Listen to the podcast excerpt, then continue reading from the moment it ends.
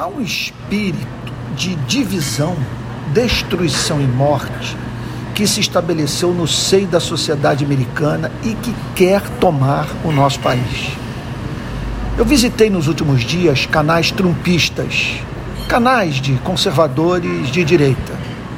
Não podemos apenas escutar quem fala o que de antemão queremos e gostamos de ouvir.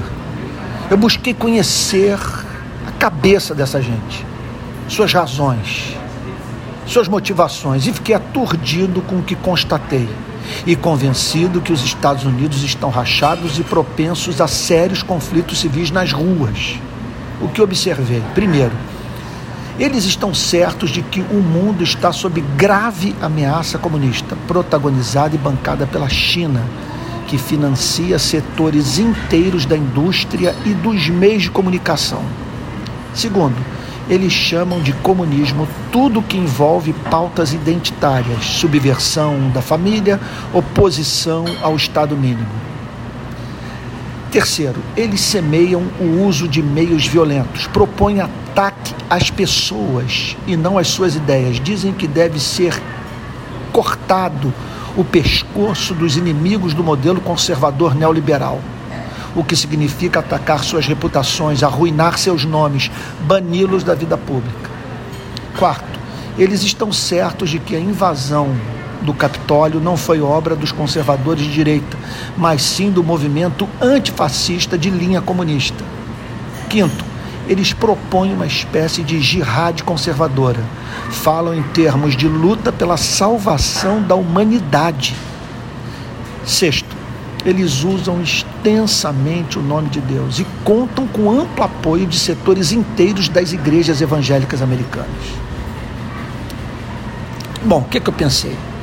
Há muita gente trabalhando para que esse ódio seja estabelecido na nossa sociedade, numa extensão muito mais ampla do que a que se faz presente, a ponto de silenciar de vez quem não fecha com suas bandeiras políticas, ideológicas e teológicas.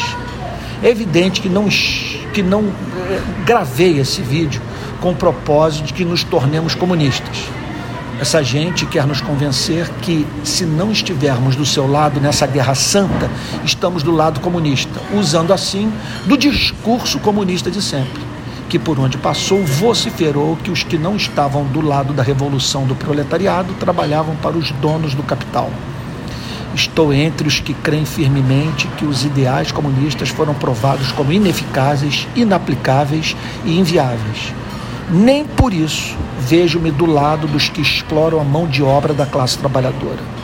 Meu propósito fruto do peso da minha responsabilidade como homem público e cristão, é chamar conservadores e progressistas, militantes de direita e esquerda do nosso país a não se deixar possuir por esse espírito que está presente na sociedade americana, capaz de insuflar guerra civil, estado de exceção, regime totalitário, banho de sangue.